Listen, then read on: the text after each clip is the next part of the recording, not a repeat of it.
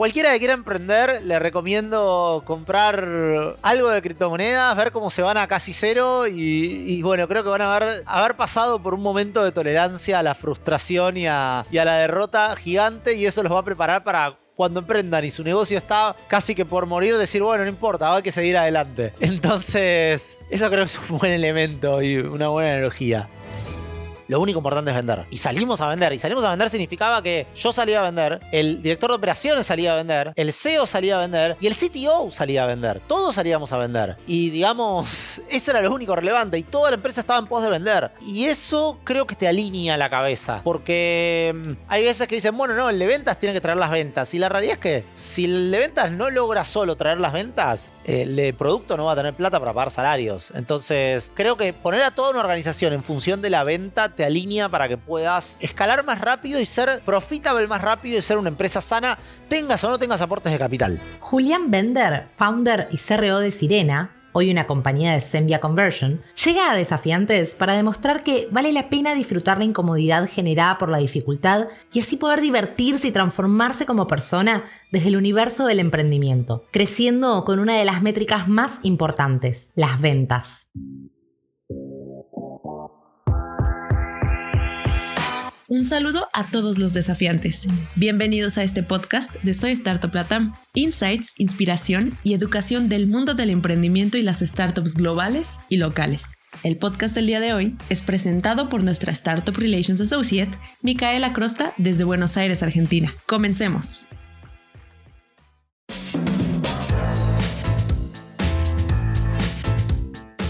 Bueno, Julián, me enorgullece muchísimo tener la oportunidad de estar en este espacio con todos aquellos y aquellas grandes desafiantes que construyen y siguen construyendo nuestra región. Así que muy, muy contenta de compartir con vos este espacio, más de una década en el mundo del emprendimiento, así que estoy segura que nos vas a dejar a todos súper inspirados para impactar en la región. Muchas gracias por estar acá. O los dejo a todos inspirados o me quedo yo deprimido por lo demás de una década. Así que una cosa que, antes decía, yo no puedo decir es que soy un joven emprendedor. Ya eso no califica más. A lo sumo puedo decir que soy un emprendedor, pero ya, el joven emprendedor no califica más y, me lo acabas de confirmar con lo de una década.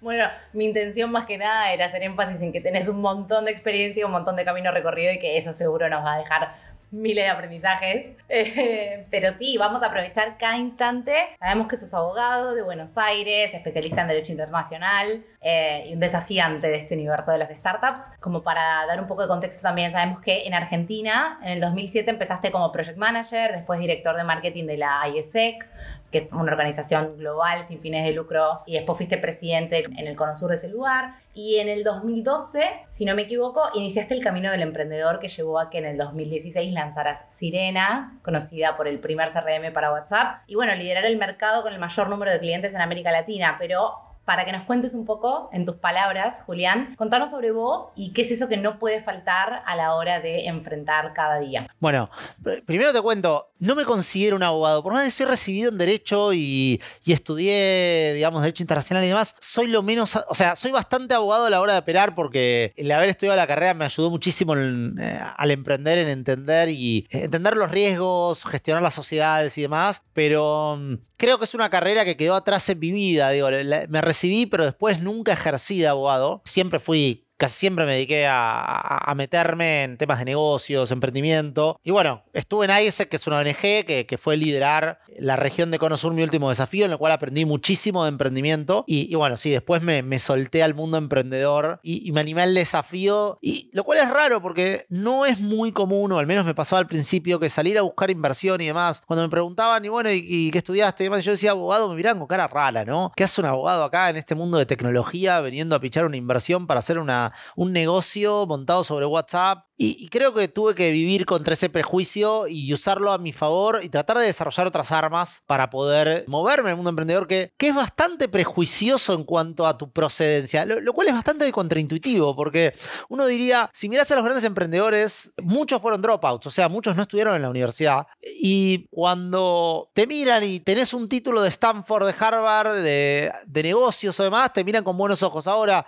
sos abogado, te miran con malos ojos, cuando en realidad pasa esto, ¿no? Que muchas veces, gran parte de los buenos emprendedores que, que conozco ni terminaron una carrera, se mandaron así de una y, y lo hicieron. Entonces, eso sí siempre fue medio raro. Así que nada, eh, ese comment. Y me habías hecho otra pregunta, perdón que te la, te, te- te la desvié, pero ¿con- ¿cuál era la pregunta? Sí, claro, no, es eh, la otra pregunta es, ¿qué es eso que no puede faltar cuando vos enfrentás tu día a día? Ah, creo que guerra. Es decir, me aburro mucho cuando en el negocio hay tiempos de paz. Me aburro muchísimo cuando, cuando no hay, digo guerra en el concepto de cuando no hay algo grande que tengamos que resolver, cuando no hay un problema fuerte que parece que te, que te pone contra la pared y te va a asesinar. Bueno, es como que me aburro. Entonces, yo soy como un emprendedor ciclotímico, ¿no? Y en los mejores momentos, en los mejores, o en los momentos en los cuales más me hallo, más me divierto, es, es en los momentos de caos total, cuando hay que salir y no queda otra, lo cual es medio contraintuitivo con lo que te dije al principio también de en este momento disfruto la paz. Creo que en general cuando estoy emprendiendo, disfruto mucho la guerra y disfruto mucho esos momentos críticos. Entonces, te diría que no puede faltar y tratar de, de- tener cada tanto uno de esos momentos. Me parece fantástico porque aparte creo que, que podemos atar el concepto de un desafío, un verdadero desafío. A mí si no me desafían yo me aburro también, o sea, totalmente alineada con vos. Pero ahora, en estos momentos, ¿no? Momentos difíciles en una startup, momentos así de guerra,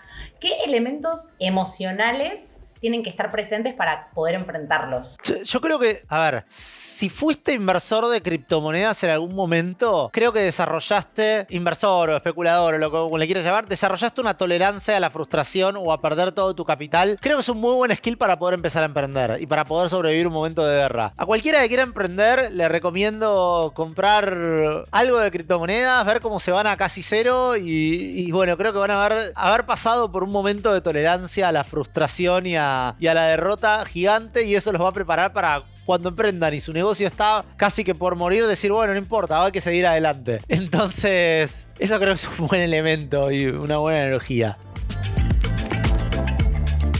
Ok, me gustó, me gustó mucho. ¿Y vos esa tolerancia la desarrollaste mientras emprendías, antes de emprender? ¿Siempre fuiste así? Totalmente mientras emprendía. A ver, creo que haber estudiado una carrera como Derecho y todo tan esquemático hace que no. eh, eh, carrera- derecho es una carrera mega conservadora. Mega conservadora, donde los riesgos de perder son del cliente, no del abogado normalmente, y, todo está pensado para, nada, para optimizar y mitigar riesgos. Entonces, cuando vos sos emprendedor tenés que asumir riesgos todo el tiempo. De hecho, cuando te decía mi superpoder, para mí tendría que ser eh, asumir más riesgos todavía de los, que, de los que asumo. Creo que un momento clave en mi vida fue cuando yo le tengo bastante miedo a las alturas y escuchaba mucho antes de emprender que se hablaba del salto al vacío, ¿no? ¿Viste? Siempre se habla de dar el salto al vacío y emprender. Y agarré y dije, bueno, voy a dar un salto al vacío real y me fui a tirar de paracaídas. Y ese fue el puntapié para yo empezar a emprender. Con eso fue como, bueno, listo, lo tengo que hacer. No tiene que ser solo, digamos, metafórico, tiene que ser literal. Digo, tengo que hacer un salto al vacío. Y lo hice. Y creo que eso me ayudó bastante a poder sobrellevar la aversión al riesgo, a poder, digamos, sobrellevar esa aversión al riesgo natural eh, y animarme a hacer cosas ridículas, ¿no? Y, y lo hice bastante, o sea, me fui a Brasil sin hablar portugués, me fui a México de vacaciones y dije yo voy a abrir México y lo terminé abriendo. Fue nada, y, otros te dicen, bueno, pero ¿cómo abrir un mercado? No, hay que, hay que prospectar, investigar. ¿Qué prospectar, investigar? Tenés que ir, patear la calle y, y jugártela. Y creo que esas digamos, no, no digo que no hay que investigar nada, pero digo, en general uno se, se- quema en la parálisis de, analizar las cosas y a veces es muy, tan simple como ir y hacer. Por lo cual, nada, creo que eso es, eso es algo que- que- que- que tiene que tener todo emprendedor. Ok, y, y recién contabas como, bueno, que vos querías emprender y entonces decidiste hacer ese salto al vacío literal, como, bueno, estoy muy determinado con esto, me voy a mandar, pero entonces hay una pasión muy fuerte por el emprendimiento, como para animarse a hacer eso. ¿Y cuándo, cuándo nace esa pasión por emprender? Yo no sé si le llamaría pasión por emprender.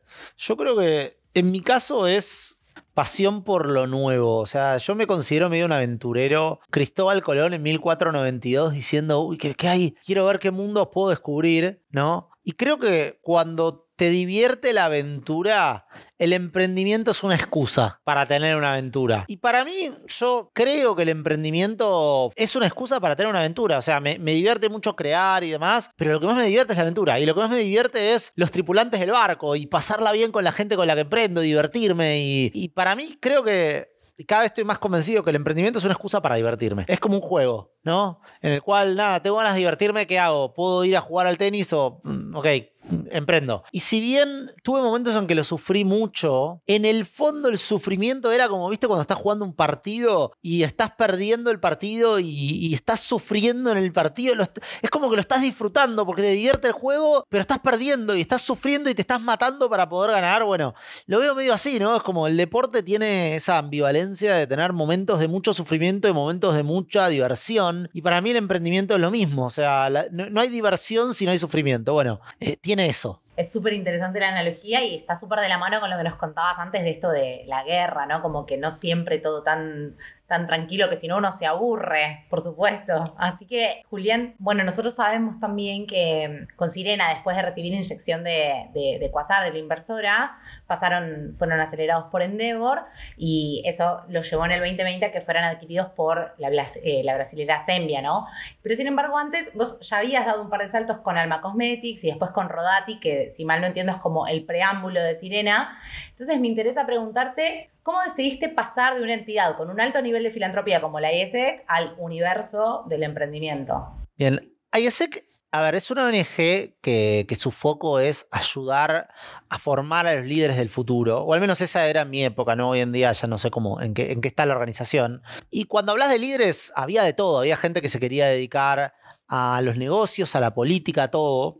Y si bien vos decís, bueno, es una, una ONG, una organización de la sociedad civil, lo que buscaba era formar líderes al fin y al cabo. Y, la forma en la que yo decidí formarme fue para el lado de los negocios. ISEC a mí me conectó con un montón de gente que siguen siendo muy amigos y, gente que son grandes emprendedores hoy en día. Digamos, uno de mis mentores sigue, es una persona que me reclutó en ISEC cuando yo tenía 19 años, por lo cual ISEC justamente me dio el puntapié y las relaciones para conectarme con futuros emprendedores y con gente que, que tuviera esa visión y ganas de cambiar el mundo a su manera, ya sea en los negocios, en la política, en lo social. Entonces, en ese sentido fue, para mí no fue filantropía, para mí fue filantropía conmigo. Ayesec. O sea, Ayesec me dio un montón y, me dio las herramientas para que yo el día de mañana pudiese emprender y me dio el espacio, la plataforma para que yo pudiera hacer cosas, ¿no? Y desarrollarme y probar y, cagarla y mandarme errores y demás definitivamente toda experiencia también nos deja con ideas, con contactos y en este caso creo que, que puedes estar como se te nota muy agradecido también por esa experiencia, así que gracias por, por compartirlo. Me interesa saber, Julián, qué estrategias de crecimiento, ¿no? Con, con, tu camino recorrido y demás, te fueron quedando a la hora de gestionar lo que son los ingresos de un emprendimiento. Bien, a nosotros nos pasó que en Rodati éramos una empresa que facturaba muy poco, porque la idea del marketplace era generar volumen, masa crítica y después empezar a monetizar más. Y una cosa que aprendimos fue, o al menos que, nos simplificó la cabeza cuando arrancamos Sirena, es tenemos que tratar de ser rentables del día uno. Y como visión, ¿no? O sea, es muy difícil ser rentable del día uno, pero tenés que hacer todo para ser rentable lo más rápido posible. Y todo significa que hay que vender. O sea, una empresa, si la simplificas al máximo, lo que tiene que hacer es tener un producto que le dé algo al cliente, vender y cobrar. Si tienes esas tres cosas, es una empresa, funciona. Sacale toda la teoría del management, digo, saca capas de teoría y management y, demás, digamos, y eso es lo, lo, único y lo más importante. Y una cosa que le pasa a muchos emprendedores o que nos pasaba a nosotros era, uno se mete tanto con el humo del emprendimiento, ¿no? Con la idea de la visión y el management y todo este juego y,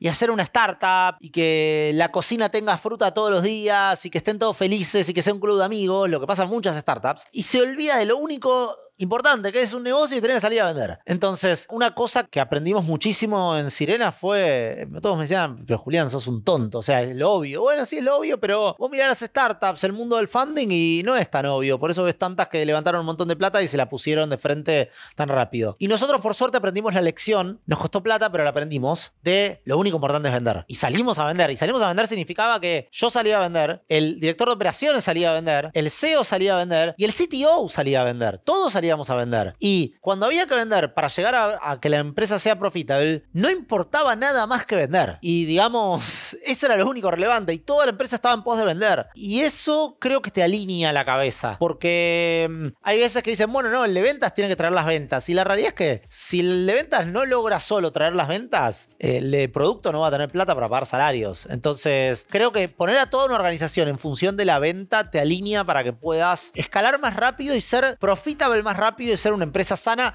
tengas o no tengas aportes de capital.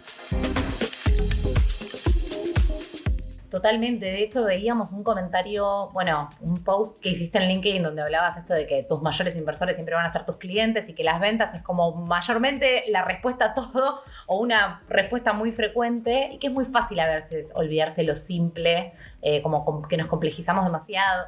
Pero me interesa saber en esa, en esa situación en la que estaban saliendo a vender como decías vos recién, el CTO de pronto, que, ¿cómo te sentías? ¿Estaba esta, esta cuestión de la adrenalina que te gusta, del juego del emprendimiento? ¿Cómo era? Sí, lo tomamos como un mega juego. O sea, cada uno se tomó una región de México o de algún país y nos pasamos una semana en cada región de, Latinoamérica vendiendo. Y era recorrer a pie. En ese momento le vendíamos muchos concesionarios de autos, una concesionaria tras otra, y salir todas las semanas con dos contratos bajo el brazo. Y era divertidísimo. O sea, y competíamos entre nosotros. Y te daba esta adrenalina de conocer gente nueva todo el tiempo, de estar abriendo negocios todo el tiempo. Era divertidísimo. Entonces, nada, eh, también salir a vender tiene esa adrenalina, ¿no? Te, te quema la cabeza, pero es una locura, es súper divertido. Salir a mostrar tu producto, salir a ponerlo en distintas organizaciones es lo más divertido que hay. Está buenísimo me súper identifico. Yo también hago, hago, un poco eso acá en Startup Latam y, y, también, ¿no? Como recontra comparto esa adrenalina, me parece que está muy bueno que la compartamos. Y Julián, antes también nos hablabas, bueno, de esto de ISEC creando líderes y demás, y, me imagino que ahí debes haberte llevado como varios elementos, pero me interesa saber cuáles son esos elementos que usaste para fortalecer las capacidades de liderazgo, ¿no? Como emprendedor. Bien, para mí ISEC fue una escuela de aprender a gestionar gente y aprender a motivar gente. Y aprender a motivar gente con prácticamente cero plata, porque ahí dice que es una ONG y nadie cobraba. Entonces, esa herramienta de saber reclutar gente inteligente, motivarla y poder, digamos, transmitir una visión común, eso me enseñó muchísimo a ISEC. Eh, mucho de, muchas herramientas para gestionar equipos, mucho de project management. Básicamente me, me preformó como emprendedor. Después, en Rodati hice un curso acelerado y Sirena terminó de ser un MBA, ¿no? Entonces, creo que no, no, no le podría atribuir un, a, un solo momento de mi vida todo mi desarrollo, pero sí, por partes, creo que todos los momentos que pasé fueron importantes o aprendí algo nuevo. En ISEC desarrollé mucho esa osadía también, de, de salir a vender a, cualquier costo. Y eso me. Y nada, porque era un chico de 21, 22 años. Yo me fui a vivir a Chile con ISEC y dirigíamos la región desde ahí. Y tenía que salir a vender en, a los 21, 22 años, tenía que salir a vender la organización a, a CEOs de empresas. Y nada, y lograba juntarme con los CEOs de multinacionales, como dirían en Chile, un cabro chico ahí eh, juntándose con un CEO de una empresa gigante y tratando de venderle sponsoreos, pasantías. Y eso, eso te, te, te va puliendo, ¿no? Porque aprendes a tener roce con el mundo de los negocios y es como que estás jugando de repente en la cancha con del Barcelona contra el Barcelona y vos sos, no sé, Aldo Civi jugando Aldo Civi en Replata, un equipo chico jugando contra el Barcelona porque estás enfrente con lo tenés enfrente a Lionel Messi y lo tenés que convencer de algo, ¿no? Entonces, creo que eso eso me ayudó muchísimo después no no tener miedo, de hecho cuando fuimos cuando armamos Rodati y tuvimos que, que ir por primera vez a Brasil sin hablar portugués con Miguel, mi, mi socio original, le escribimos al CEO de muchas empresas brasileras o le escribimos a muchas personas en Brasil, hola, sí, eh, quiero aprender de vos, me coparía charlar, que me cuentes del mercado, y la gente nos recibía y no sabíamos ni hablar portugués. Entonces, nada, esa, esa osadía creo que, que ayudó mucho y fue gran parte de ISEC. Buenísimo, buenísimo. Y me interesa mucho si recordás como alguna anécdota favorita que tengas de estos ejemplos que nos dabas recién de decir, bueno, Aldo Civi, este pequeño grupo de fútbol de Mar del Plata, encontrándose en, contra el Barcelona o en el, la cancha del Barcelona o lo que fuera, como una experiencia así donde te sentís muy pequeño, pero tenés que sentirte muy grande en realidad, ¿no? Hay cosas que hicimos que fueron muy divertidas, como por ejemplo, cuando no, no teníamos ni negocio, o sea, éramos una idea y nos fuimos a Brasil a arrancarla. Lo yo había leído en un libro que mm, básicamente una buena forma de vender era regalarle algo a con quien te ibas a reunir, pero regalarle algo como. Nosotros íbamos a hacer un brain picking, ¿no? O sea, íbamos a, a tratar de agarrar el cerebro de la gente en Brasil. Entonces le teníamos que dar algo a cambio, teníamos que tener algo para que se acuerden de nosotros el día de mañana cuando tengamos un negocio y le queramos vender. Entonces, nuestro pitch era, mira, queremos abrir un negocio en el mundo de las concesionarias, todo, y vos sos un experto. Y a veces el experto era el dueño de una concesionaria o era el dueño de un sitio web. Entonces, le escribíamos a toda esa gente, nos recibían porque es como que la gente está mucho más dispuesta, la gente quiere contar su historia, la gente quiere contar lo que hace, la gente quiere mostrarse eh, importante, ¿no? Esa necesidad, ese ego. Entonces, tratábamos de adorar el ego de la gente, ¿no? Y, era, che, quiero aprender de vos. Y cuando llegábamos y quiero aprender de vos, lo que hacíamos era, al final de la reunión le regalábamos unos Ferrero Roger, que le habíamos comprado muchas cajas de Ferrero Roger, y le dábamos ese regalo. Ferrero Roger porque es un regalo lindo, ¿no? Viste, tiene un lindo packaging, parece como top, pese a que es barato, parece top. Este tipo, el, posicionamiento es top de un Ferrero Roger. Entonces, cuando me acuerdo que varios años después nos encontrábamos con esa gente, una vez nos encontramos con el fundador de, de los principales sitios web de autos de Brasil, y nos encuentra en un evento, ah, los argentinos que, que, me regalaron el Ferrero Roger. Y esos pequeños detalles, ¿no? De hacer sentir al otro especial, porque nadie, o sea, todo el mundo te pide tu cerebro, pero nadie te regala un Ferrero Roger en una reunión de negocios. Tratábamos de tener esos pequeños detalles que hacían que, que la gente se acuerde de nosotros. Y cuando vos lográs ser memorable, eh, no sabes cómo, pero al final te termina ayudando. La gente se termina acordando de vos y, y de algún lado la conexión termina repagando. Está súper interesante eh, lo que comentaba Julián y, y primero que nada gracias por compartirlo, pero también eh, me surgen dos preguntas. La primera es, en la virtualidad, ¿cómo marcar esa diferencia de pronto, ¿no? ¿Cuál es ese regalo, cuál es ese detalle, cuál es esa atención que puede hacer que otro se sienta especial? O en general, ¿qué otras cosas son importantes al momento de cultivar esta habilidad de la venta, ¿no? Mira, uno tiene que darse, quebrarse la cabeza para intentar cómo ser especial para cada persona. Y una cosa que yo hacía, por ejemplo, cuando estaba en IESEC, era buscaba noticias que le pudieran interesar a las personas con las que me había reunido, aunque me hubiese reunido hace tres meses, trataba de mandarle una noticia, algún tema, che, esto creo que te puede interesar, nada más. Un headline, el título, esto creo que te puede interesar, fíjate, y no le pedía nada a cambio, y cada tanto le mandaba un artículo y la gente se decía, por qué este pibe cada tanto me manda un artículo y se acuerda de mí. ¿Qué tiene esta persona? Eh, la gente dice, wow, se, queda sorprendida. O otras cosas que hice, ¿no? Por ejemplo, en el mundo, cosas que me ayudaban. Me acuerdo que en una época en IESEC habíamos traído un pasante de, de Canadá y había venido a ayudarnos en el equipo de ventas. Y me di cuenta que cuando él llamaba a pedir una reunión, siempre lograba hablar con el director directo, porque como hablaba en inglés, era como que en la recepción, el secretario, secretaria, como que pensaban que era importante. Una cosa cosa que empecé a hacer, por ejemplo, en Brasil, un hack, son cosas divertidas que uno hace, es cuando quería hablar con un CEO de una multinacional, le escribía en inglés. Pues total, yo era argentino, ¿no? Digo, no, podía. Le escribía el mail en inglés, ahora sí, no sé qué, estamos haciendo este negocio, quería juntarme con vos. Muy interesante esto que leí tuyo en este artículo. Nada, avísame y nos juntamos. Y claro, como le escribía en inglés, te lo leía en el mail. Porque todos sus mails en portugués, un mail en inglés, ok, este pibe debe ser relevante. Entonces, nada, son pequeñas cositas que uno puede ir haciendo para volverse relevante o al menos llamar la atención, ¿no? y, y que se acuerden de vos.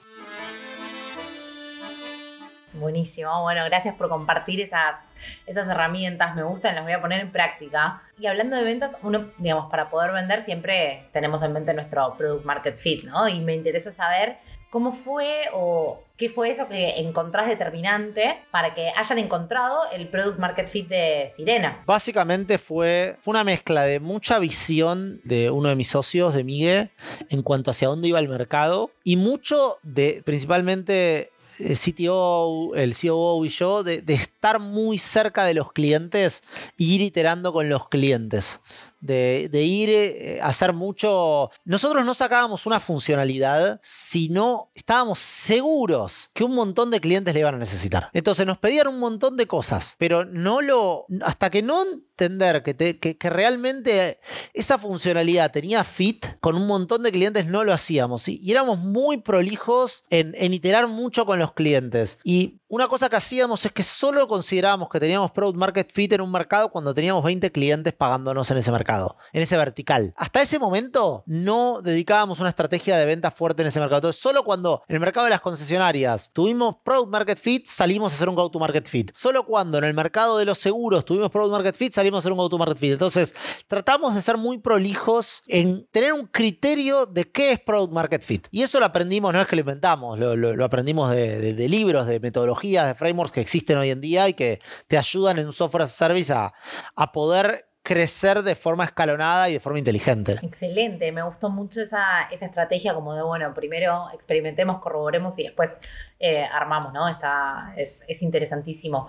Y Julián, bueno, cuando anunciaron al mercado la adquisición de Sirena, Zenvia ahora ya tiene, bueno, soluciones para ventas, marketing y, un montón de cosas a través de WhatsApp, gracias a, Sirena, pueden, nada, enviar notificaciones, administrar colas de servicio, crear chatbots, hacer integraciones con otros sistemas, automatizar flujo de interacción muchísimas cosas. Me interesa preguntarte cómo recibiste vos esa oferta en un principio y si nos podés contar qué fue determinante para tomar la decisión de, de la venta. Excelente. Bueno, a ver, a nosotros nos pareció una muy buena oportunidad porque Zenvia tenía todo lo que nosotros no teníamos y nosotros teníamos todo lo que ellos no tenían. Cuando vos querés vender el producto de WhatsApp, antes, ahora se abrió justo la API, pero hasta hasta hace un mes, desde 2019, que vos precisabas tener un proveedor autorizado de WhatsApp. Y nosotros teníamos que asociarnos con proveedores autorizados de WhatsApp para poder vender nuestro software as a service. Y Zenvia era un proveedor autorizado de WhatsApp. Entonces, cuando vinieron con la propuesta, a nosotros nos permitía crecer, apalancarnos en ellos, y a ellos les permitía crecer y apalancarse en nosotros y en nuestra internacionalización. Zenvia quería salir pública, nosotros teníamos mucha presencia internacional, estaban solo en Brasil, entonces fue como un, un lindo match y muy, digamos, con mucho sentido. Entonces, nada, fue como muy obvia, muy obvio el avance. Ok, ok, bueno, qué, qué bueno, ¿no? Cuando, cuando algo se presenta tan claro y se ven tan bien esas sinergias, porque imagino que puede ser difícil a veces tomar esa decisión, o desafiante al menos, pero, pero bueno, qué bueno que haya sido así. Y Julián, bueno, sabemos, eh, el ecosistema emprendedor no es perfecto, hay muchos retos que tenemos que poner en la mesa y por eso siempre nos gusta hacer esta pregunta que es, ¿crees que hay algo que definitivamente quisieras poner en el diálogo de los emprendedores? Qué buena pregunta. Creo que una cosa que, hay que hablar más es, es de... Ah, tengo varias cosas. Una es de, la, de que no hay un solo camino. O sea, no, no es- todo... el- eh, está muy de moda o, o viene de moda mucho los últimos años esto de, de solo hablar del camino emprendedor como levantar una seed, levantar una serie A, crecer, porque es lo que leemos en los diarios. Pero la realidad es que hay un montón de emprendedores que hacen un negocio bootstrapeados de cero y, y es un gran negocio. Creo que hay que hablar más de eso, ¿no? De, que se hay varios caminos para hacer un negocio. Y uno es por el mundo del VC y por inversión y demás. Y otro camino es hacer un negocio desde cero y empezar a apalancarte con clientes. Entonces creo que es un tema que se debería instalar más, que ya se viene instalando en el último tiempo. Tengo, tengo un par de amigos que están hablando mucho de eso y que hace que, que se empiece a hablar más del tema. Uno que recomiendo que lo sigan es Lucas Lopatín en Twitter, que, él habla mucho esto de hacer negocios bootstrapeados. Y, la realidad es que, o sea, eh, nada, es un negocio y vos tenés que... Hay diferentes formas de capitalizarte. Una es con inversores, otra es con financiamiento de bancos y más, y otra es con con tus propios clientes, ¿no? Y nada, creo que se tiene que hablar más de, todas estas opciones y no solamente de no levantar capital y seed y inversores y demás. Totalmente, me parece, bueno, gracias por compartirlo, me parece un mensaje también súper responsable, porque a veces uno es nuevo, no sabe, no tiene idea, o ve tanta inversión y tanto lo que se comparte en los medios y qué sé yo, que a veces se siente como el único camino, así que me parece súper interesante que lo hayas traído a la mesa. Gracias por eso, Julián. Otro tema que, que se me ocurre que es súper importante es, para mí, los emprendedores latinoamericanos queremos reinventar la rueda constantemente en vez de seguir formas que ya funcionan. Una cosa que a nosotros nos ayudó a crecer, a, a ser más rápidos que la competencia, fue usar metodologías que ya existen, que funcionan en otros países, implementarlas. Entonces, si hay una recomendación que le puedo dar a todo emprendedor es, no intenten inventar una forma de planificar, una forma de gestionar. Ya existen varias metodologías, cada una funciona muy bien. Implementen alguna que les guste y avancen con eso, no intenten reinventar la rueda. Es- Eso es un- una recomendación que, que le doy a la gente. Excelente, ¿eh? buenísimo. Justo te iba a preguntar ahora, porque bueno, el espacio está llegando a su fin, pero no, no queríamos irnos sin antes pedirte un, un consejo, ¿no? Desde tus aprendizajes y tus reflexiones. No sé si te gustaría agregar algo más o si querés irte con esta idea de no reinventar la rueda. No, me parece que ese es un buen mensaje final, es usen alguna metodología que les guste. Hay una metodología para cada cosa. Nosotros pivoteamos usando Design Thinking. Gestionamos la empresa usando EOS de Get Grip, del libro Get Grip, o del libro Traction de Gino Wickman. Usamos Design Sprint de Google durante mucho tiempo para, para iterar proyectos nuevos. Escalamos nuestro SaaS a nivel comercial usando las estrategias, usando la metodología de go-to-market del libro ¿Cómo se llama? Survival to Tribal, eso. Ahí está, ahí lo encontré. Usamos la metodología de Survival to Tribal para hacer go-to-market fit. Por lo cual, nada, tratamos de basarnos en cosas que ya existen y después ejecutar con excelencia. Pero la parte de ejecutar es mucho más fácil cuando ya sabes, ya tenés un norte de, al menos de cómo ordenarte para después empezar a ejecutar. Excelente, excelente. Es un consejo, me parece, me parece muy, muy poderoso. Así que muchas gracias, Julián. Me voy, la verdad, de contra energizada con nuevos aprendizajes de este espacio para salir a impactar en nuestra región. La verdad, espero que podamos compartir muchos más momentos como este. Y bueno, vos y tu equipo siempre van a ser súper bienvenidos en Soy Startup Latam, Julián. Muchas, muchas gracias. Gracias a vos, Micaela. Un éxito a todos. Hasta luego. Hola, soy Julián Bender, founder y Chief Revenue Officer de Sirena y los invito a escuchar Desafiantes, un podcast de Soy Startup Latam.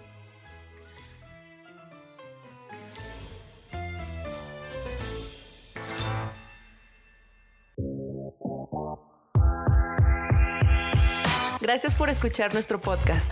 Recuerden que fue traído y hecho con amor por Soy Startup Latam. Nuestra misión es impactar la vida de un millón de emprendedores en Latinoamérica. Reacciona, comenta, comparte y síguenos en LinkedIn, Instagram y YouTube.